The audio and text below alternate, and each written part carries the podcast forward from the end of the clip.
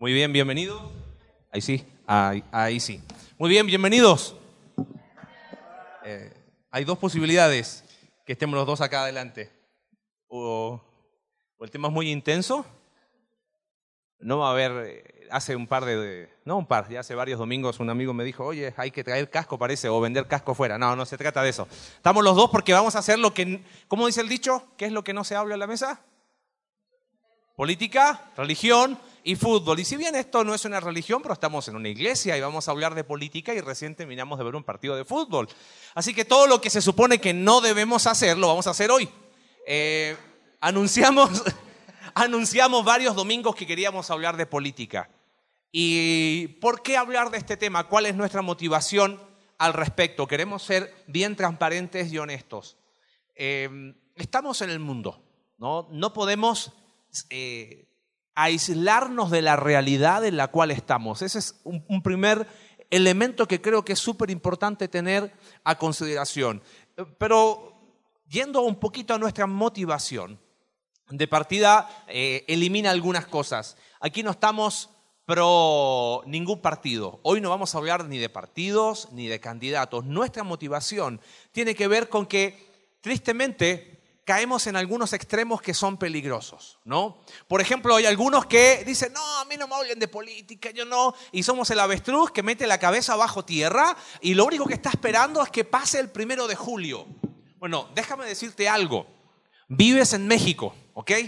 Y lo que sucede en México afecta a todos los que vivimos en este precioso país. Así que el extremo de ser indiferente a lo que pasa en nuestro país, primero, esa es una primera actitud que debemos eliminar. Esa es nuestra motivación. La segunda es que hay personas que dicen, no, eh, no se metan con la política. Acá, iglesias, iglesia, mi voto. Bueno, te vuelvo a repetir, no nos vamos a hablar ni de partidos, ni de uh, candidatos, ni de qué tienes que hacer cuando hagas el ejercicio cívico de ir a votar. Sin embargo, la Biblia tiene bastante evidencia y habla bastante respecto a, a qué, qué, hay en la escritura respecto a la política. Y la tercera razón por la cual pensamos que tenemos que hablar esto es porque si bien algunos han tenido la actitud del avestruz, otros han tenido la actitud de, no, esto no tienen por qué meterse en eso, otros se han puesto camisetas equivocadas. Hoy nos pusimos toda la de México, ¿no? Y qué bueno que, que fue bueno el resultado. Pero ¿sabes qué es lo que me llama la atención?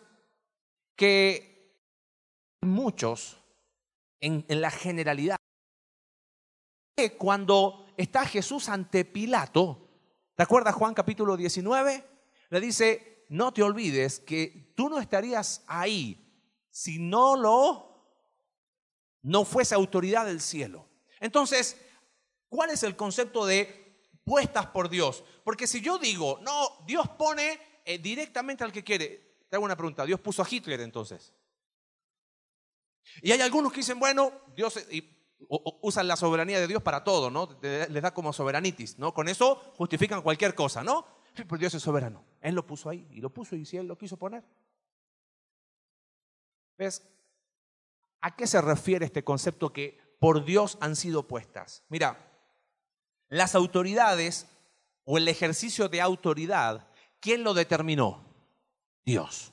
Dios crea, hace su creación, crea al hombre y le delega ese ejercicio de, autoridad. Por lo tanto, por, por decirlo de alguna manera, el concepto de por Dios han sido puestas es que Dios le ha delegado al hombre, toma, ahí está el ejercicio de autoridad, hágalo. Bien o mal, él va a ser responsable de darle cuenta a quién? A Dios. Porque si yo digo, ah, pero Dios lo puso, tomo una actitud tan pasiva que no me importa nada. No, Dios le ha delegado al hombre el ejercicio de autoridad. Lo haga bien o lo haga mal, ellos han de rendir cuenta a quién? A Dios. Ese es el concepto de por Dios han sido puestas. Y, y, fíjate qué interesante. ¿Para qué están puestas las autoridades? Fíjate el versículo. Dice, verso 3, porque los magistrados no están para infundir temor al que hace el bien, sino a quién? Al malo. Ahora, haz lo bueno y tendrás alabanza de quién? ¿Quién es ella? La autoridad. O sea, el gobierno tiene una esfera de acción establecida por Dios. ¿En qué consiste eso? Ellos, bien, que lo hagan bien o mal, ya es otro, otro cuento, otra historia. Pero ellos están para castigar al que hace lo malo y para dar alabanza al que hace quién? El bien. Esa es la esfera que Dios determina en el cual ellos deben hacer. Ahora, una de las preguntas de verdadero y falso. Vamos, a mostrar porque ya empezaron a responder y está bien peleado la cosa. La, más si, si, lo puede recargar, volver a cargar la página, eh, porque ya son más de 50 personas que lo han respondido. No, era con la de al lado. Ah, bueno. Ahí está, 50, 50 respuestas hasta ahora. Eh, quiero ir a la, a la verdadero y falso. Acá está. Debemos, dice ahí, eh, ah, no, era la última. La última. Escuchen. Dado que todas las autoridades fueron puestas por Dios, Él se place en tener a corruptos, asesinos y dictadores en lugares de poder. Todos colocaron falso. Bueno, eh, bien, contestaron bien. ¿Por qué razón? Por eso, si yo digo, ah, Dios la pone, bueno, entonces te vuelvo a, preguntar, ¿quién pone entonces a, a los magistrados o a las autoridades que han hecho mal las cosas, a los que han sido asesinos, por ejemplo? ¿Los pone Dios? Ah, no, ahí no los pone Dios. Bueno, cuando hablamos de que han sido puestas por Dios, es el mismo, ah, el mismo concepto, ¿no? ahí está. Te delego el ejercicio de qué? De autoridad. ¿Queda claro el concepto? ¿Sí? Pero hay una segunda pregunta que surge acá. Porque dice, verso 1, ¿cuál es el verbo? Sométase toda persona a la autoridad superior. Estés o no estés de acuerdo, si el día 1 de julio, cuando tengamos los resultados preliminares, el que vaya a ser presidente no es el candidato que tú votaste, según este versículo, ¿tú qué tienes que hacer? Someterte. Ahora te hago una pregunta. ¿Tiene límites la sumisión? Uy. eso fue interesante. Fue un sí, no. Mira, vamos al verdadero y falso. Tienes la pregunta ahí. había una. Debemos someternos a todas las leyes que un Estado establezca, aun las que van en contra de la Biblia. 31% puso verdadero, 66% puso falso. Debemos someternos a todas las leyes que un Estado establezca, aun las que van contra la Biblia. El 68.5% puso falso. Bueno, quiero terminar este punto. Vamos a profundizarlo en grupos, este concepto. Pero todos los que pusieron verdadero están en lo cierto. Debemos someternos a todas las leyes que un Estado establezca, aun las que, están en, las que van en contra de la Biblia. Ya se fueron la mitad. Déjame, tranquila, déjame explicar, ¿ok? Mira, hay una diferencia clara, que es, quizás tú dices, ¿es semántica? No, no es semántica. Hay una diferencia entre sumisión y obediencia, ¿ok? Entonces, te lo aclaro, es así. La sumisión es absoluta. Nos tenemos que someter sí o sí. La Biblia nos dice, sométete a toda autoridad superior que dicta leyes que van de acuerdo a lo que yo digo. ¿Dice eso el versículo?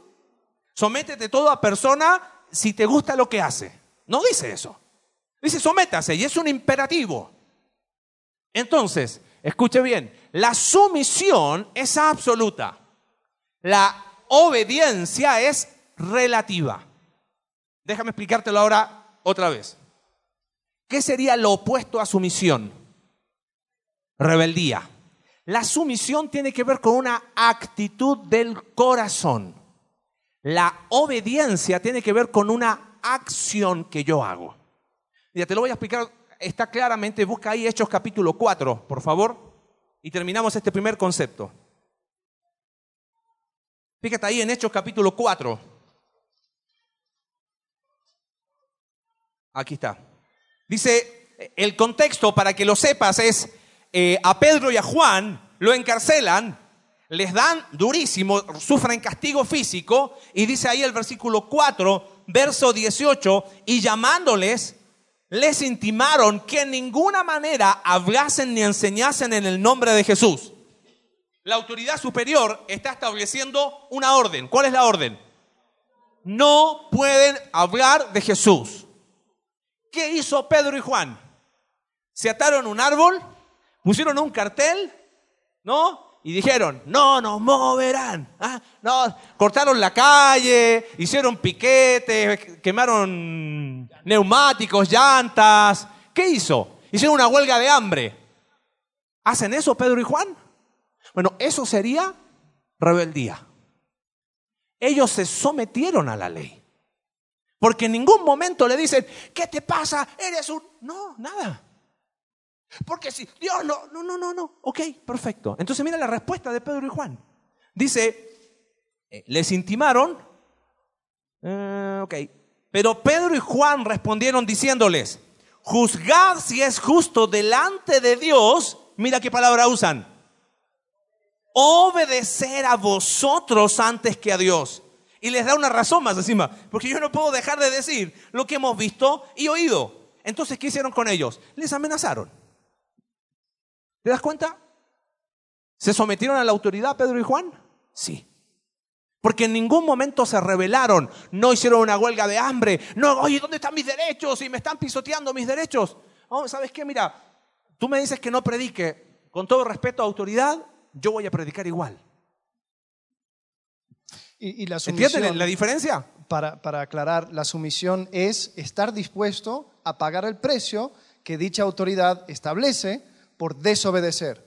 Yo me puedo someter y decir, ¿sabes qué? Si, la, si, lo que voy a sufrir es la muerte, es cárcel, me someto a eso. Entonces, hay una diferencia entre obedecer y sumisión. Pasa, quizás una, para eh, un último ejemplo, pasa a nivel de eh, el ejército, con los militares. Por ejemplo, alguien de mayor rango le pide a alguien de menor rango, oye, con tu arma, mata a tal persona. Esa persona no se va a rebelar contra la autoridad, pues si se revela, ¿qué pasa? Entonces, tiene dos opciones esa persona. Obedecer o qué? O desobedecer. Si obedece, va a ser responsable. Porque él tenía una opción. ¿Cuál era? Desobedecer. General, ¿sabe qué? Perdón, pero yo no estoy dispuesto a hacer eso. Te voy a dar de baja. Asumo las consecuencias. ¿Entienden la diferencia entre sumisión y obediencia? ¿Más o menos? Entonces, ¿la sumisión es absoluta o no? Sí. Esté quien esté. ¿Y qué pasa cuando hacen leyes que van en contra? Mira, ¿tú crees que una marcha va a cambiar las leyes de este país? ¿Sabes quién hace las leyes? Los diputados y los senadores. Si tú quieres leyes distintas, entonces vota por diputados y senadores que hagan leyes de acuerdo a lo que tú crees. Una marcha no lo va a cambiar. Primer concepto, entonces, el gobierno tiene una esfera de acción establecida por Dios. Ah, nos quedó un... Bueno, aquí, aquí lo puedo leer, eh, porque el gobierno tiene su esfera de acción y ellos responden a Dios por su responsabilidad eh, dentro de su esfera. Nosotros también como iglesia tenemos nuestra esfera de acción. En primera de Corintios capítulo 5, versículo 10, dice, eh, eh, desde el versículo 9, dice, os he escrito por carta, está hablando Pablo, el apóstol Pablo, a una iglesia, dice, que no os juntéis con los fornicarios. Y aquí hay un paréntesis que abre. Dice versículo 10, no absolutamente con los fornicarios de este mundo, o con los avaros, o con los ladrones, o con los idólatras, pues en tal caso os sería necesario salir del mundo. Más bien, os escribí que no os juntéis con ninguno que, llamándose hermano, fuere fornicario, avaro, idólatra o maldiciente, o borracho o ladrón, con él tal ni aún comáis. Versículo 12 dice, porque qué razón tendría yo para juzgar a los que están afuera? No juzgáis vosotros los que están adentro, porque a los que están fuera, ¿qué? Dios juzgará. Quitad pues a este perverso de entre vosotros. Está hablando de un tema de iglesia y dice, a mí no, no me fue puesto la responsabilidad de juzgar a las personas de afuera. Muchas veces como iglesia nosotros queremos eh, correctamente ser parte, ¿no? Como ciudadanos dentro de la iglesia, pero empezamos a errar cuando pensamos que la iglesia tiene responsabilidades que le corresponde al gobierno. Y el gobierno, y viceversa, el gobierno cuando se mete en responsabilidades que le corresponde a la iglesia. Ahora, em, hay, otro verdadero y falso. Hay uno más, antes de ir al ah, segundo punto. ¿Lo, vemos? sí, el otro verdadero y falso. Eh, debemos, el gobierno tiene o debe de proveer por las necesidades de los ciudadanos en cada área de la, de la vida. A ver, ¿dónde, ah, estamos? Aquí. 91% dijo verdadero, ah, falso. 18, 18, verdadero. 18 verdadero. La verdad es que es falso, porque el gobierno no tiene por qué meterse en cada área de nuestra vida. Eh, el gobierno tiene su parte eh, y la iglesia también tiene su otra parte. Te diga algo ahí relacionado con, lo que vimos recién. ¿Quién define la definición o quién da la definición de matrimonio? ¿El gobierno o la Biblia? Entonces el gobierno no tiene por qué meterse en lo que es esfera de acción de quién? De Dios. ¿Se da cuenta? O sea, hay áreas de esfera en la cual el gobierno sí tiene responsabilidad, pero hay, áreas de esfera que no.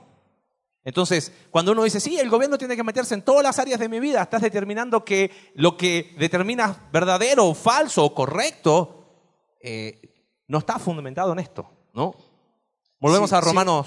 Si vemos en Romanos, sí, la responsabilidad de Dios, eh, del gobierno es de saber qué es verdadero, qué es correcto, qué es incorrecto, qué es bueno, qué es malo y aplicar la justicia ahí.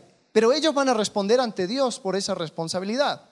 Eh, entonces nosotros tenemos otra responsabilidad que es eh, trabajar como iglesia en comunidad y eh, ahí dice juzgad entre vosotros, porque ¿quién soy yo para juzgar a los de afuera? Entonces tenemos que entender que hay una esfera de acción establecida por Dios. La segunda cosa que tenemos que entender es que hay tiempos y tenemos que entender los tiempos. Mira lo que dice Romanos eh, capítulo 13, versículo 11. 13, 11 eh, habla acerca de los tiempos. Dice, y estoy conociendo el tiempo, que ya es hora de levantarnos del sueño. Esto es importante. ¿Sabes por qué? Porque muchas veces, a ver, una pregunta. ¿Quién, ¿Quién en este ciclo político eh, y, de, elección ha eh, perjudicado una amistad o una relación con un familiar? Con confianza, con confianza. algunos han dejado de seguir en Facebook, algunos, eh, otros han, han hecho, han causado problemas en su familia, en su iglesia. Em, la cosa es esta. Miren, si vemos lo largo de la historia, han habido 23 imperios mundiales. Va a haber un 24, va a haber un 25 y si Cristo no vuelve, va a haber un 26. El problema es, muchas veces nosotros pensamos que esta cosa que sucede cada seis años es el fin del mundo. Que si este gana, si el otro gana, entonces, ¡ah! Se me acaba todo. Pero te voy a decir algo y te voy a decir un secreto. La pregunta número uno que hicimos, la democracia es un sistema político que nace en el corazón de Dios, está 50-50. Así que a la mitad les voy a ofender. No, no nace en el corazón de Dios la democracia. Es un sistema, es una manera en que los seres humanos se organizan. Algunos se han organizado bajo monarquías, otros se han organizado bajo repúblicas, otros se han eh, organizado, fueron organizados bajo dictaduras y, y todo lo demás. Y son maneras.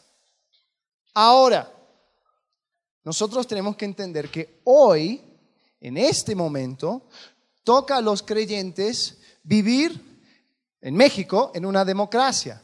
Y sabes, Romanos capítulo 13 sigue siendo relevante si estoy en una democracia, una república, una monarquía, una dictadura. Una persona en Corea del Norte puede, leer Romanos 13 y sacar algo para su vida y una persona viviendo en México puede sacar algo para su vida de Romanos 13. Entonces, tenemos que entender, vivimos en un cacho de, de, de la historia, en un contexto sociológico, en un contexto histórico. No podemos pensar que esto es lo último ni lo máximo. Pero La democracia sí crea oportunidades. Oportunidades para yo poder ser de influencia en mi gobierno. Como bien dijo Marcelo, una marcha no cambia nada, lo que cambian son los diputados, los senadores. Pero los diputados, los senadores sí prestan atención a las marchas. Entonces, si yo siento que es mi deber ir y marchar y, mostrar que estoy en desacuerdo, sin romper ninguna ley, ¿sabes? El gobierno quiere, o sea, hasta promueve eso en un sistema democrático. El gobierno, eh, el, tipo de gobierno que tenemos, la democracia, es todo acerca de la influencia. Todo lo que hago todo el día es político porque voy convenciendo a las personas acerca de eh, una manera de ver la vida. Por lo tanto, eh, algunos dicen que el votar es un deber. Otros dicen que el votar es ser parte de, la mafia del poder o lo que sea. ¿no? yo creo que el votar es una oportunidad. No tienes que votar, pero si quieres formar parte de este gobierno y si quieres, después vamos a hablar, terminando, vamos a hablar acerca de cuál es la meta con nuestro voto, a qué apuntamos con nuestro voto. Pero te voy a, te voy a adelantar lo que más apuntamos es permitir que la iglesia sea la iglesia y que pueda operar con libertad dentro de su esfera. Entonces, cualquier cosa que va más allá de eso, pues la verdad debemos de eh, dejar a un lado. Entonces, vamos a verlo como es. El voto es una oportunidad en el tiempo en el cual vivimos. Dijimos entonces, la primera verdad es que el gobierno tiene una esfera de acción establecida por Dios. La sumisión es absoluta. La obediencia es relativa. Obedecemos primero a quién? A Dios. Y si hay una ley que va en contra de Dios, no voy a ser yo el supersicario que va a ir a matar al presidente. ¿Sabes qué? Me someto a tu autoridad, pero yo no lo voy a obedecer. ¿Ok? Quiero, quiero aclararlo, no quiero que después se distorsione, ¿no? Igual está grabado, ¿no? Así que no, no, no puede haber nada usado en contra. El segundo concepto que nos decía Alex es que debemos entender los tiempos. Y hoy vivimos en un momento de una historia mucho más grande. Ahora, fíjate, volviendo al capítulo 13 de Romanos, mira qué interesante el texto que le sigue después del verso 11. Dice el verso 12 y verso 13, la noche está avanzada y se acerca el día. Y hay una invitación. Desecha pues las obras de las tinieblas y vistámonos de las armas de la luz andemos como de día, honestamente, no en glotonerías y borracheras, no en lujurias y lascivia, no en contiendas y envidia. Sabes que no solamente que el gobierno tiene una esfera de acción establecida por Dios, no solamente debemos entender los tiempos, sino en tercer lugar, necesitamos aplicar discernimiento. ¿Te acuerdas cuando vimos, ahí nos hablaba Alex, capítulo 8, 9 del libro de Josué? Madurez, la primera capa de la madurez, ¿cuál era? Obediencia. Bueno, esto es pecaminoso, esto no es pecaminoso. Pero hay una segunda capa que le sigue, que hace a la madurez. ¿Te acuerdas la fórmula? Obediencia más discernimiento igual madurez. Y creo que a la luz de el contexto seguimos en Romanos capítulo 13, hay una invitación. Oye, conoce el tiempo, date cuenta. Este concepto de conociendo el tiempo es tienes que darte cuenta al momento en el que estás. ¿Qué tienes que hacer? Desecha esto, aplica esto. Desechar las tinieblas tiene que ver con no hacer las cosas o no ver las cosas como el mundo la ve. Ahí es donde a lo mejor me quiero meter en, esa línea quizás muy delgada. ¿Cuáles han sido las reacciones que se han tenido para el momento que estamos viviendo? No, es el momento de, es el momento de esto. No, yo vamos a hacer un voto castigo, vamos a hacer a ver, me parece que es necesario, a la luz de este pasaje, aplicar discernimiento. Desecha, dice el versículo, las obras de las tinieblas. No veas las cosas como el mundo las ve. Y eso incluye la política, porque es el contexto del capítulo, Romanos capítulo 13. Entonces, ¿qué tengo que hacer? Dice, desecha pues y vistámonos de las armas de la luz. Te quiero invitar a algo bien práctico. Mira, Alex nos decía recién, el voto acá es voluntario, ¿correcto? Si vas a votar o no vas a votar, esa es tu decisión. Si fuese obligatorio, estarías yendo contra una ley. Pero acá el voto es voluntario. Pero Alex nos decía, entendamos el tiempo que estamos viviendo. Aprovechemos porque es la herramienta que tenemos bajo este gobierno, bajo esta forma de manejarnos. Bueno, cuando voy a ejercer el voto, a la luz de estos versículos, de necesitar aplicar discernimiento, ¿sabes cómo lo podemos hablar? Me gustaría pensar en tres cosas. En primer lugar, coherencia intelectual. En segundo lugar, integridad moral y preeminencia espiritual. Te lo voy a decir más sencillo. ¿Sabe a qué me refiero con coherencia intelectual? Vota informado. A eso me refiero. Cuando hablo de eh, coherencia intelectual, es votar informado. No, yo voy a ir ahí de tu marín, ¿cómo se dice acá? Y tiro la moneda, al que salió, salió. No, vas a hacer, fíjate, el versículo te dice, oye, no hagas las cosas como las hace el mundo. Desecha las obras de las tinieblas. Si las personas sin Cristo van a ser como, como se le canta el día del voto, bueno, nosotros tenemos que desechar esa forma de hacer y tenemos que vestirnos de las armas de la luz. Y la primera yo creo que tiene que ver con esa coherencia intelectual. Vota informado, infórmate. Te voy a dar una sugerencia. No te informes en Facebook, ¿ok? Porque claro, ¿viste el video que apareció en Facebook? ¿Viste? No sé si Facebook es el mejor lugar para informarte. No voy a hablar ahora, bueno, pero es que si ves el, de, el de, tal televisor está con este. que, bueno, entonces, ¿sabes qué? Aprendí algo de mi papá hace muchos años atrás. Nosotros vivíamos eh, eh, en Chile en aquel tiempo y mi papá compraba el periódico de, de extrema derecha, que estaba bajo Pinochet en ese momento, y compraba también el periódico del Partido Comunista. Yo decía, papá, no te entiendo. O sea, estás comprando el periódico que está pro gobierno pero después compraba el periódico que, estaba contra el gobierno. Me dice, hijo, usted tiene que leer de todo para que sepa y conozca cómo son las cosas. Si te quedas de un lado, eh, vamos a hablar de derecha e izquierda. Si te lo dice uno de derecha, el otro es el malo. Si te lo dice uno de izquierda, el otro son los malos. ¿Te das cuenta? Entonces necesitamos votar informados, coherencia intelectual. Infórmate. Em, anda ahí. Oye, fulanito de tal, ¿cuáles son sus proyectos de ley? A ver, ¿qué, propone? Bueno, ah, ok, ¿sabes qué? Yo voy a votar por fulanito de tal porque me informé. Segundo lugar, eh, hablamos de integridad moral. Bueno, eh, no solamente votar informado, ¿sabes cuál es nuestro filtro para votar? Es esto. Una vez que votaste, te informaste, Tienes que empezar a, pensar, a, tener integridad moral. A ver, respecto, ¿te acuerdas cuando hablamos de las esferas de acción? ¿No?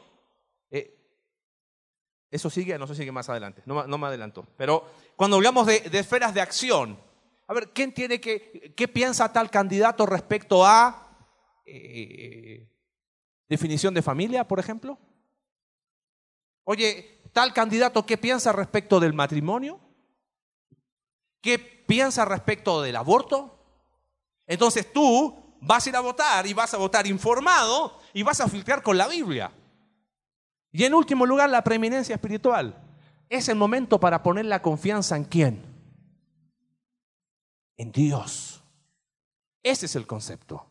Por eso necesitamos aplicar en este momento de nuestro país discernimiento. Entonces, vota informado, filtra con la Biblia y pon tu confianza en quién? En Dios. Bien.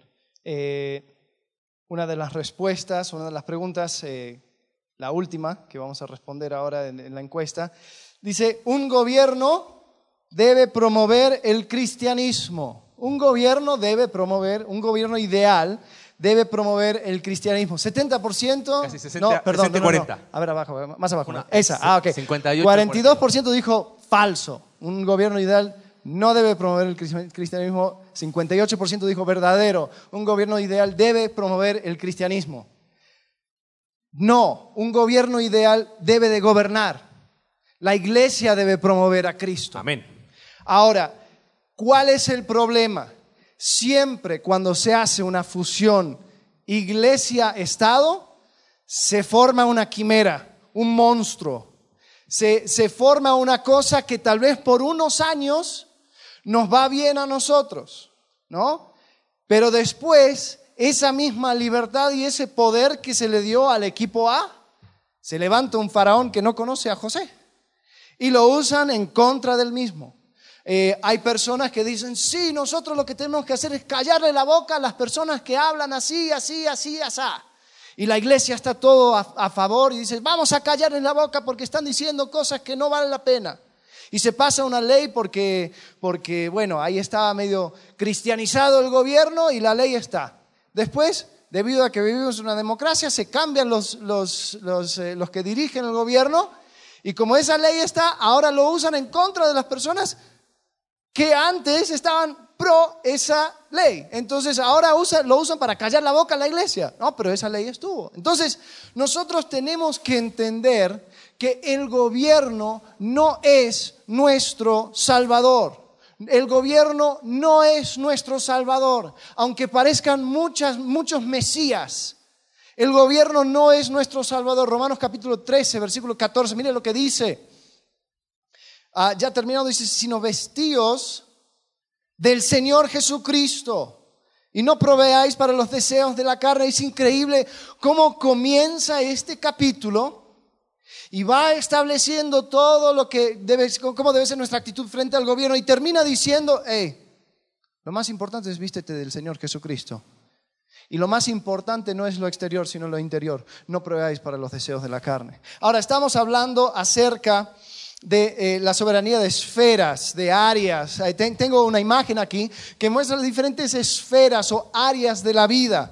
Eh, tenemos la familia, tenemos el trabajo, la iglesia, el Estado, Dios y el ser humano, la parte personal y después comunidad. Estas son esferas que Dios ha establecido y cada uno en su lugar y, cada, eh, cada uno que dirige esta esfera va a ser responsable ante Dios por lo que hace con dicha esfera. Ahora, ¿cuál es el problema? Cuando tenemos un, gobierno Mesías, un gobierno Salvador, un gobierno que va a solucionar todos los problemas que existen, desde la pobreza hasta la, falta de iniciativa, hasta eh, el turismo, lo que sea, ¿no? Eh, la familia, termina siendo el Estado Dios. Termina ocupando un puesto que no le corresponde. Y nosotros vamos a tener que hincarnos ante este Dios y después encontrarnos en la situación que se encontró eh, Pedro y Juan de decir, ¿sabes qué? Voy a seguir sumiso, pero no voy a obedecer. Pero el problema es cuando permitimos, porque muchas personas con aplausos permiten que el gobierno siga creciendo y creciendo y creciendo y creciendo y, y tomando esferas y esferas, y esferas que no le corresponden. Y lo que termina sucediendo es que miramos más al Estado que a Dios. Eh, Salmos, Salmo 121 dice, ¿de dónde vendrá mi socorro? Mi socorro viene de Jehová.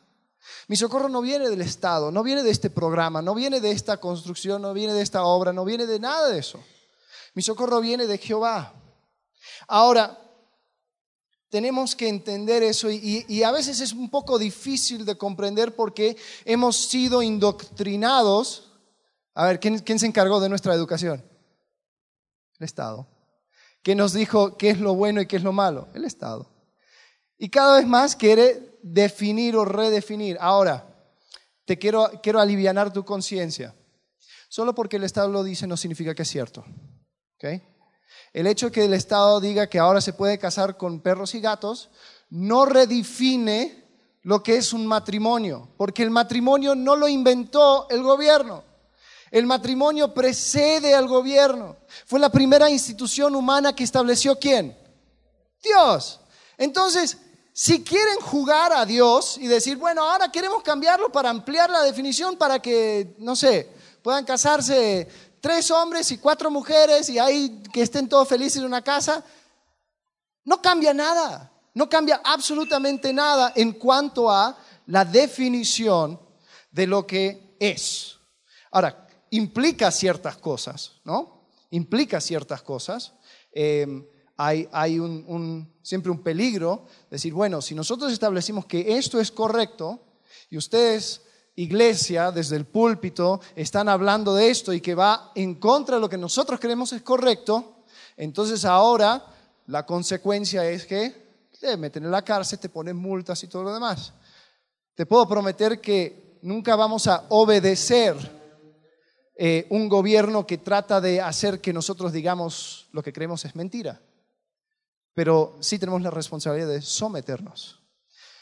Entonces, tenemos que recordar que el gobierno no es nuestro salvador, tiene una esfera de acción y debemos de procurar que ahí se quede para que la iglesia pueda hacer su obra. ¿no? Eh, sucede muchas veces que, el gobierno mete mano, ¿no? Ah, nosotros, no se preocupen, nosotros vamos a cuidar por, los huérfanos y por las viudas. ¿Qué dice Santiago 1.27? Que eso es la religión pura y sin mácula. ¿A quién le corresponde? A la iglesia. Pero ¿qué sucede? Bueno, el gobierno mete mano y ¿sabes, ¿sabes qué? Si quiere hacerlo, bien. Pero el problema es que después la iglesia retira de su responsabilidad. Dice, ah, bueno, perfecto, si lo quieres hacer, hazlo. Entonces la iglesia se encuentra perjudicado porque el que va a tener que rendir cuentas delante de Dios es la iglesia. Y el Estado ahí se, fue metiendo. Lo mismo sucede con la iglesia cuando se mete en, funciones del Estado. Entonces, eh, eso es algo que tenemos que tomar en cuenta. Eh, para ir cerrando, algo que sí queremos decirles con, mucha eh, cuidado, pero al mismo tiempo con mucha honestidad. Tengan cuidado, y se los decimos con, todo el respeto merecido, no vamos a hablar de nombres, pero sí creemos que es correcto decirlo. Tienen que tener cuidado con los pastores que buscan tener una agenda política pseudo espiritual. Eh, creo que ahí estamos mal. Si al día de mañana alguien quiere hacer carrera política, que haga carrera política. Pero el día que alguno de nosotros se saque y diga, no, vota por eso de tener una agenda política dentro de la iglesia, aguas. ¿Ok? Porque estamos cayendo en un error muy peligroso y tristemente en nuestra ciudad ha sido así. Entonces, eh, porque lo diga fulanito de tal, bueno, su filtro tiene que ser quién? La escritura. Entonces tenga cuidado cuando vea personas, eh, pastores, promoviendo una agenda política. Creo que hasta ahora no hemos promovido ningún candidato ni en ningún partido. Hemos abierto la Biblia porque entendemos que tenemos que ser relevantes aún en el tiempo en que vivimos. ¿No? Eh, cerrando, ¿qué vamos a hacer o qué debemos hacer después del primero de julio? ¿Qué va a pasar el primero de julio? Se elige, ¿ah? ¿Sabes qué tenemos que hacer? Queremos ser bíblicos, porque el tema es así. Nos colocamos la camiseta de cristianos para lavar, para escuchar la predicación, para hablar de política, ¿me la sacó? ¿Me pongo la de mi partido? No, no. Tenemos que seguir con la camiseta de cristiano. Y fíjate lo que dice ahí, en Primera de Timoteo, capítulo 2, verso 1 y 2. Dice, exhorto ante todo a que se hagan rogativas, oraciones, peticiones y acciones de gracias por todos los hombres, por los reyes y por todos los que están en eminencia para que vivamos. Mira el propósito de la oración. Dice, vamos a orar por las personas que están en eminencia. ¿Sabes cuando Pablo escribe esto? Probablemente estaban las primeras persecuciones circunscritas en Roma. Es más, si tú vas al libro de Hechos, Pablo se dirige a Festo y a Agripa, personas que eran corruptas, y le dice, oh excelentísimo, cuando Pilato está condenando a Jesús, en ningún momento Jesús le falta el respeto. ¿Te das cuenta? Entonces dice, exhorto ante todo que hagan rogativas, oraciones, peticiones y acciones de gracias por todos los hombres, por los reyes y por los que están en eminencia. Y mira el propósito, para que vivamos quieta y reposadamente en toda piedad y honestidad. Ahora, yo te pido algo, coherencia intelectual e integridad moral. Ay, Señor, el país que estamos viviendo, si usted lo votó, ¿entiende? Claro, tiene que votar informado. Entonces, tú votas informado, dices, mira, yo elijo a tal candidato porque cree esto. Es más, si tu opción es, ¿sabes qué? Prefiero no votar, tampoco haces mal porque el voto es voluntario. Sería, ahí sería promover agenda política. ¿Te das cuenta? No, tienes que ir a votar y, vota por el mal menor. Ahí estoy promoviendo político y ahí estaría mal. ¿Te das cuenta? Pero nuestra oración es que tenemos que vivir quieta y reposadamente. Y la razón, ¿sabes cuál es? Para que no dejemos de ser iglesia. Entonces, ¿qué vamos a hacer después del primer de julio? Orar. Con el nombre que tenga nuestro presidente. Ay, no, yo no lo voté. No es mi presidente. Es tu presidente porque vives en México y eres mexicano. Y yo, no siendo mexicano, decidí vivir en México, así que va a ser mi presidente el que sea que salga. Y mi actitud como hijo de Dios y nuestra actitud como iglesia es orar por Él, con ese propósito. Amados, tenemos, no tenemos que perder el, el enfoque respecto al tiempo que estamos viviendo. Mira, un, texto más en Primera de Pedro, capítulo 2, verso 17. Pedro escribe, están bajo persecución. La, la, carta de primera de Pedro es para los creyentes que han sido dispersos a causa de la persecución de las autoridades superiores. Y mira lo que enseña Pedro. Dice, honrad a quién? A todos. Amad a los hermanos. Temed a Dios y honrad a quién? A Nerón probablemente, si son coinciden las fechas. A un tipo que estaba loco, que fue un asesino. Ah, entonces, ¿sabes qué? Mejor me saco la camiseta de cristiano cuando hablo de política. No, no me la voy a sacar. Tenemos que ser coherentes. Y tenemos que ser bíblicos. Y, y amada iglesia, esa debe ser nuestra actitud. Porque ¿sabes qué va a pasar después del primero de julio? Hay que ir a chambear. ¿Y sabes qué va a pasar? Hay que ir a comprar las cosas. Y vamos a seguir reuniéndonos y vamos a seguir estando en el lugar donde Dios nos tiene. Pero qué importante es tener la actitud correcta de orar por nuestras autoridades y honrarles y someternos como la Biblia nos enseña. Y cuando esas autoridades nos pidan hacer algo que va en contra de lo que la Biblia enseña, con todo el respeto del mundo, no lo haremos. Sí. Em,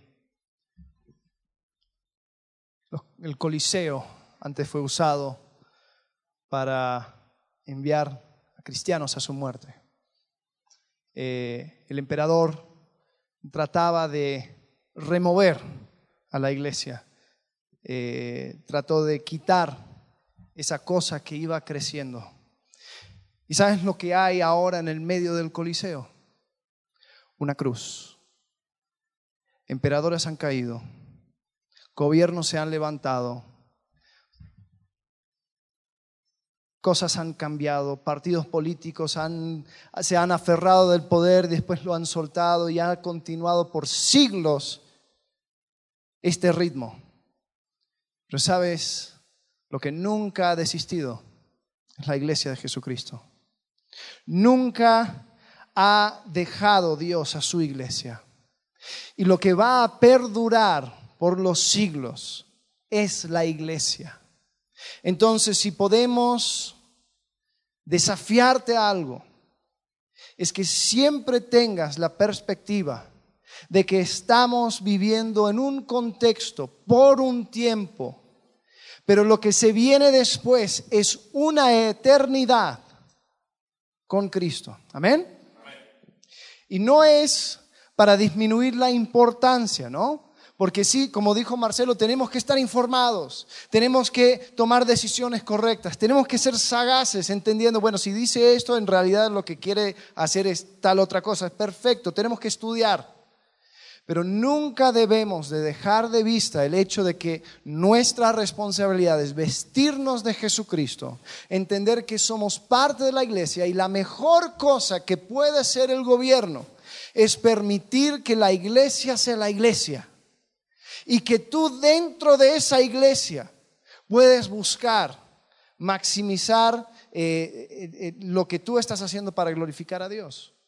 Entonces, vamos a tomar esto en cuenta ahora en las próximas semanas, a la medida que, los posts en Facebook van, van, aumentando, a la medida que los argumentos van subiendo, a la medida que vas parando en, en cada esquina y hay banderas de algún color u otro. Que al final de todo. Cristo reina. Y nosotros como iglesia debemos de ser la iglesia en esta comunidad. Entonces vamos a vestirnos de Jesucristo. Vamos a, dejar la carne a un lado. Vamos a, a reflejarle en todo lo que hacemos. Y antes de ponernos la playera de nuestro partido político favorito, vamos a asegurarnos de que la playera de cristiano está bien puesto. ¿no? Em, sí, ok, vamos a hacer algo. Ya que ha sido un poco diferente el, formato, vamos a ver si tal vez si hay alguna pregunta, si hay alguna duda, si hay alguna cosa que, gustarían aclarar. Vamos a pasar cinco minutos antes de cerrar eh, para poder ver este tema y nos... Eh, libertad, y, tomamos el, riesgo que, que viene con eso. Vamos a ver qué respondemos, pero...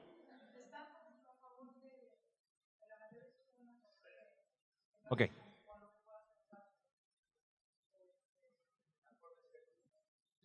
di, la pregunta, yo, yo lo resumo. Si, si, si Sí, la pregunta es, si todos los, si todos los partidos están a favor del aborto y de casarte con quien quieras, ajá, ahí es donde... Claro, por eso, pero ahí queda en tu responsabilidad. No es mi responsabilidad decirte, ah, entonces, ¿sabes qué? Elige tal... No, tú vota, te informas y con integridad moral y con la Biblia abierta decides lo que tú vas a decidir. ¿Será? O sea, ahí es donde tengo que hacer, perdón, no te puedo decir, haz, no, porque no, me, no nos corresponde. Si tú bajo ese criterio llegas a esa decisión, esa es tu responsabilidad. Solo, solo déjame agregar esto. Em, tu voto es igual, tiene igual de, potencia como el que lleva puesta la camisa y es fanático de ese partido. Hay personas que votan y se tapan la nariz. Bueno, voy a votar para que este no gane. Está bien, pero tú no puedes poner comentarios con tu voto. Voto por este porque la verdad y no me gusta esto. Entonces, eh, un voto es un voto. Un voto es un voto. Entonces, yo creo que al final, en, lo personal, ¿no? Eh, yo voto de tal manera que me puedo levantar a la mañana y, sentirme bien con cómo voté.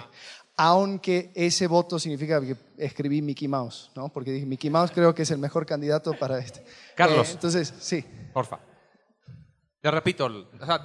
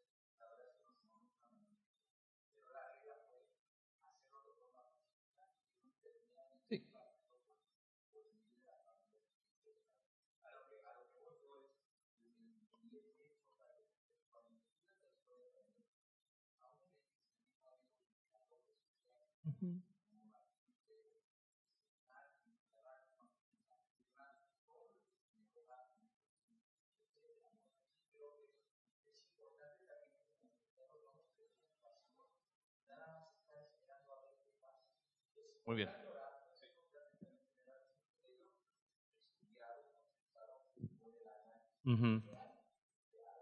Resumo un poco lo que dijo Carlos. Dice, primero la, agradece lo que, lo que hicimos y, enfatiza la importancia sobre todo de informarnos, ¿no? De que si vamos a tomar una decisión, sea... ¿Qué pasó con el micrófono? Ahora sí se... ¿Me escuché más? ¿Sí? Eh, que sea eh, informado, que, dejarnos guiar por las fuentes eh, confiables de información. Y él dice, pide aclarar una duda, ¿qué pasa con manifestaciones? Bueno, quiero aclarar un poquito quizás lo, que dije, porque después Alex lo modificó un poco el énfasis. ¿Qué creo que estaría mal a los ojos de la palabra de Dios? Es ir en contra de la ley, donde, no sé, hago una, nos tomamos, la iglesia aquí, nos encadenamos acá a la puerta y no nos moverán, ¿no? Y, corto la calle y, obstaculizo el tránsito. Pero si queremos manifestar nuestra opinión bajo los parámetros que la ley nos permite, donde hacer una marcha donde mira autorizada para que vayan de aquí para allá, donde no hay partido político, donde a lo mejor lo que queremos decir, mira, nosotros como Iglesia Conexión Vertical somos eh, eh, pro vida, ¿no? Y queremos expresarlo a la comunidad, tenemos toda la libertad porque lo estamos haciendo bajo el ejercicio de la ley, como una manifestación, ¿no? Sumisión y rebeldía tiene que ver con, eh, no me dejan hacer esto, ah, ok, me voy a rebelar porque es una huelga de hambre. ¿Entiendes? Eh, eh, me encadeno a, una puerta y de aquí no me mueven. Eh, creo que esas herramientas no van, pero después una manifestación bajo esos parámetros, ningún problema. Bien. ¿Alguna? Vamos a hacer una última pregunta. Vamos a tener que hablar fuerte.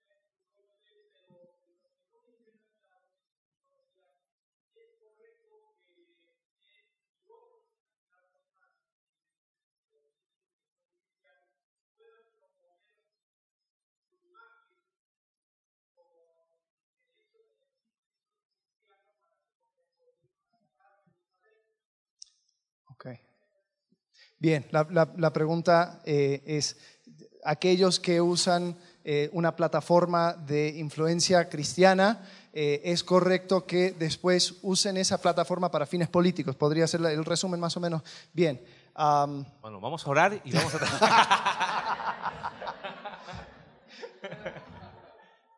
Yo creo que em, la política es un vaivén, es un constante trueque, eh, es hacer alianzas con personas, es eh, entrar en un montón de diferentes cosas eh, y son diferentes esferas. yo de Estados Unidos hemos tenido presidentes que se, se, envuelven en la bandera cristiana y lo hacen para hacer cosas no muy cristianas. Yo aprendí hace mucho tiempo que un buen cristiano puede ser un mal político y un mal político puede ser un mal cristiano también. O un buen político. Eh, el punto es, son esferas distintas.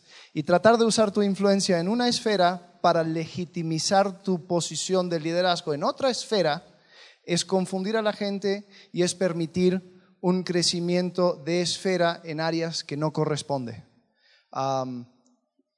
Vaya, si una persona ha tenido un liderazgo en un área y quiere postularse para otra, otra área, hablando específicamente de iglesia y, gobierno, eso en sí no está mal, pero que se establezca sobre sus propios eh, laureles en dicha área, ¿no?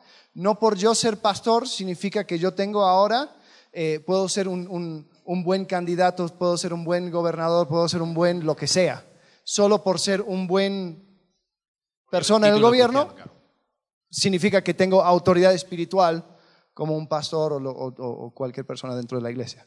Entonces, así lo. ¿Hay alguna otra pregunta? Si no, ya para cerrar. Quizás para terminar un poquito el, concepto ahí, eh, pienso que al respecto hay, hay dos cosas lo grafico quizás con ejemplo. ¿Qué, creo? Es opinión muy personal. ¿Que estaría mal? Y, casi podría decir quizás abrirte la Biblia, pero, no nos da el tiempo.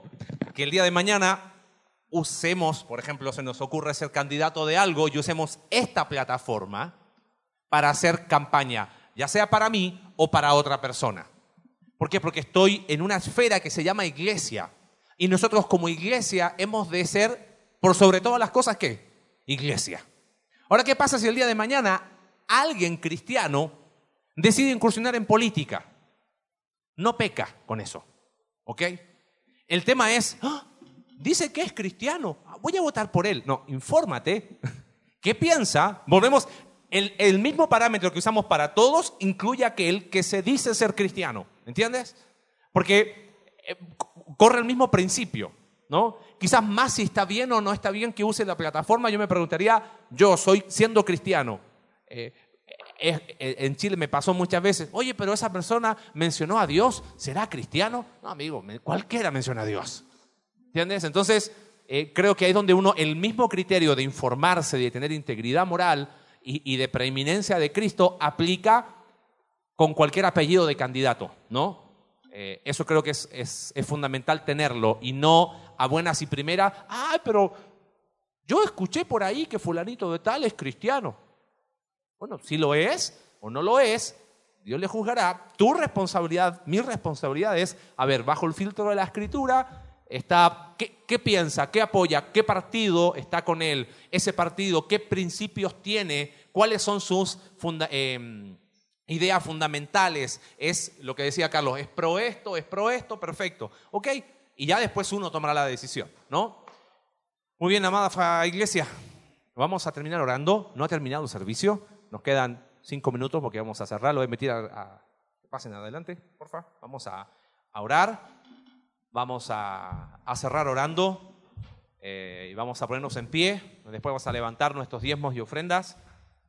Em, Gracias por la paciencia. Creo que era, creemos que era necesario este tiempo y, sobre todo para seguir siendo iglesia en el tiempo que nos toca vivir como país. Vamos a orar, eh, levantamos nuestros diezmos y ofrendas, cantamos nuestra última alabanza y ya estamos despedidos. Señor, en esta tarde te damos tantas gracias porque hemos pasado un tiempo precioso como familia, donde Señor nos hemos esparcido, hemos disfrutado un tiempo juntos, hemos, te hemos alabado, Señor, y a la luz de, tu palabra hemos quizás tocado tema que para muchos es incómodo, pero Señor, no podemos aislarnos de donde tú nos tienes. Es verdad que no somos de este mundo, pero Señor, nos dejaste en este mundo. Señor, no sea que nos aislemos tanto que terminemos perdiendo nuestra misión, ser luz en este lugar a la comunidad donde vivimos, en el lugar donde estamos. Y Señor, eso incluye todas las esferas de la vida.